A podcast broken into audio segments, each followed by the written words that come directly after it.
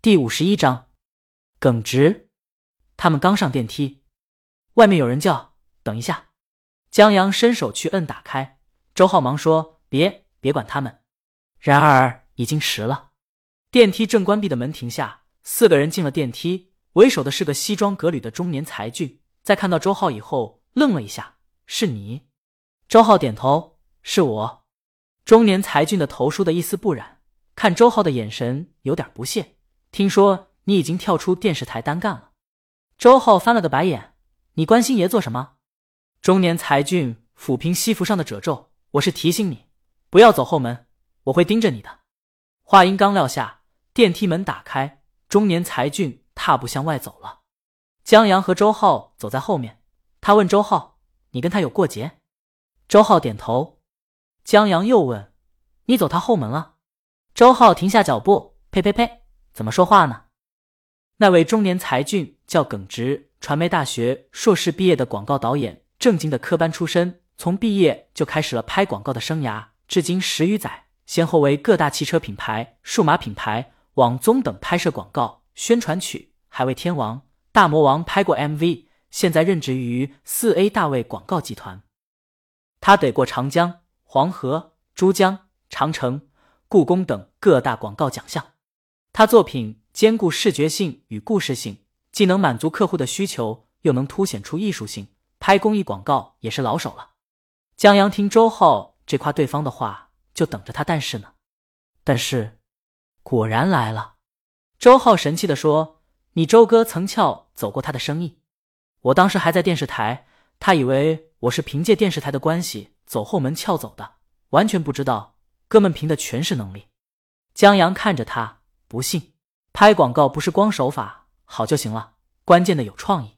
周浩擅长拍摄影片不假，但创意和想法这方面真的是一言难尽。刚来的时候，江阳提的那个橡胶制品创意，他二话不说就同意了。江阳当时还觉得这人识货，现在他明白了，这人就是个桥梁。江阳这边提个创意。他给客户说，客户同意他就拍，客户不同意，暂时还没出现这个问题。但看公司常规广告就知道了，他做事准则向来是套模板，一个模板不行就换个模板，反正让他出创意也是老套的创意。所以有时候他的模板比创意还有新意。江阳算是服了这个老六了，真的。周浩试图让江阳相信，最后妥协道：“好吧，其实就是哥们收费低。”耿直这人太耿直了，客户预算有限，他预算丝毫不降，卡得死死的。周浩就不一样了，预算可以降，回扣还能有，客户要怎么省钱，他就能怎么省钱。江阳服气，他觉得耿直既然这么耿直，还是选择相信走后门的好。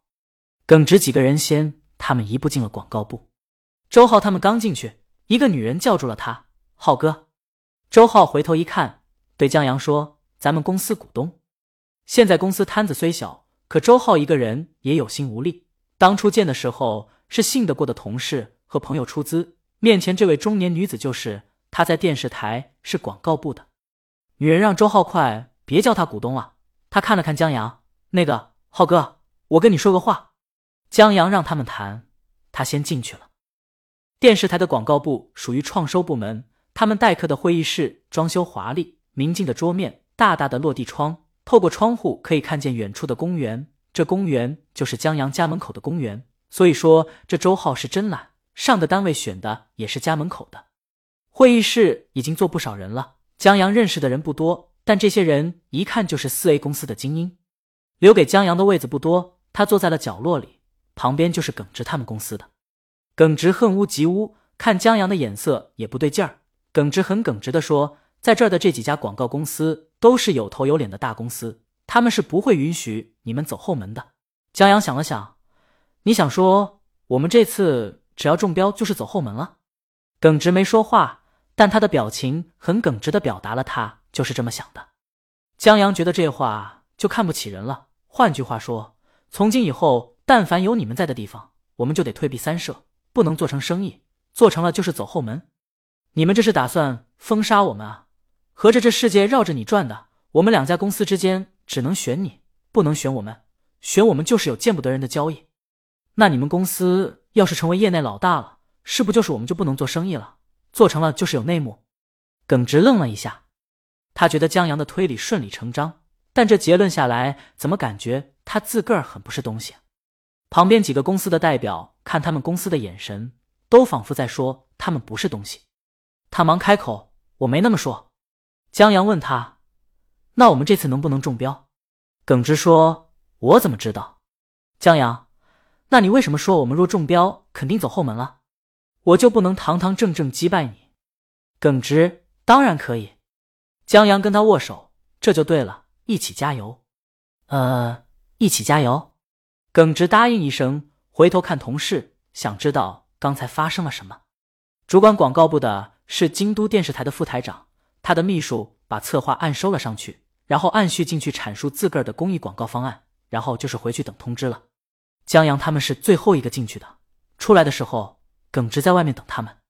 他对江阳说：“这次我倒要看看，你怎么堂堂正正的打败我。”他扭头走了。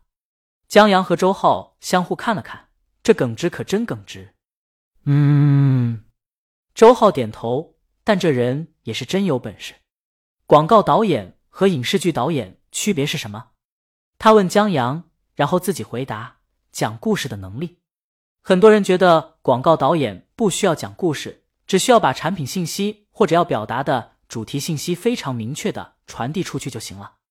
你看许多广告没有同期音效，全靠话外音交代剧情。但在耿直看来，讲故事是导演的基本功。无论广告导演还是影视剧导演，尤其广告导演带着镣铐跳舞，更要有讲故事的能力。所以，耿直拍出来的广告片，无论十几秒钟还是一两分钟，都有电影的质感。擅长用视听语言去传递广告语言，堪称艺术。当然，随之而来的就是造价高。周浩虽然敬佩他的理念，但人终究是要生活的，广告终究是给客户拍的，人就那么一点预算，还想宣传一下产品，不在乎艺术不艺术，那就按常规的拍呗。有钱挣，少费劲儿，多好。江阳懂了。你适合拍商业片，他适合拍文艺片，粗暴，但周浩觉得也有几分道理。本章完。